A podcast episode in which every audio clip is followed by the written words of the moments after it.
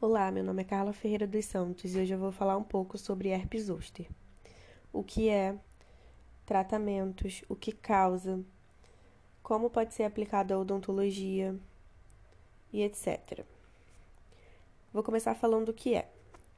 Herpes zoster é um vírus que resulta da reativação do vírus varicela zoster, o vírus que causa catapora.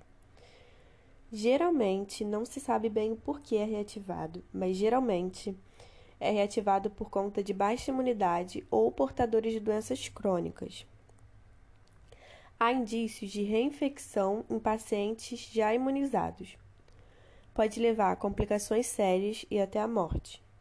Alguns dos sintomas são dores nos nervos, parestesia local, ardor e coceira local, febre, dor de cabeça, mal-estar. A lesão é uma vesícula sobre a vermelhidão da pele. Se não houver infecções secundárias, a cura pode ser de 2 a 4, 2 a 4 semanas.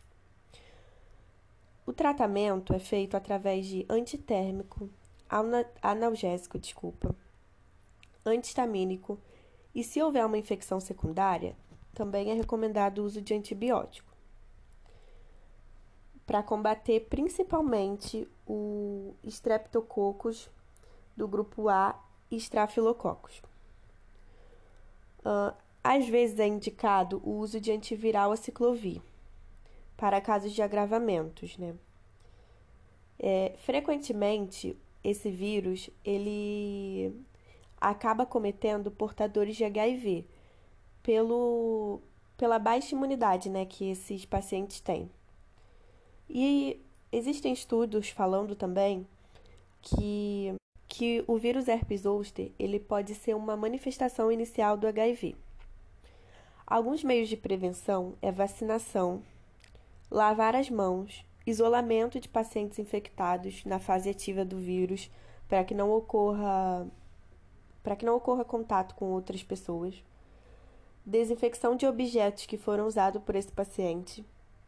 E a contaminação, ela é feita por contato direto e secreções respiratórias.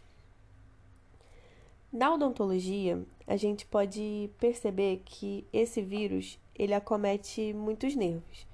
E não seria diferente nos nervos da face, como por exemplo, complicações do nervo trigêmeo, que pode trazer problemas e até paralisia facial. Para o tratamento, é importante lembrar que existem quadros, né? Existem crianças sem comprometimento, sem comprometimento, desculpa, imunológico, crianças com comprometimento imunológico e etc.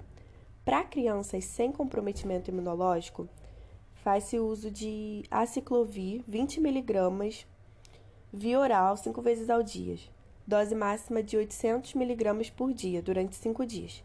Para crianças com comprometimento imunológico ou casos graves, deve-se fazer uso de aciclovir endovenoso na dosagem de 10 mg por quilo, por quilograma, a cada 8 horas, infundido durante uma hora, durante 7 a 14 dias.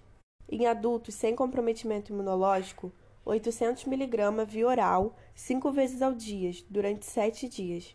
A maior efetividade ocorre quando iniciado nas primeiras 24 horas da doença. Adultos com comprometimento imunológico, de 10 a 15 mg de aciclovir endovenoso, três vezes ao dia por no mínimo 7 dias.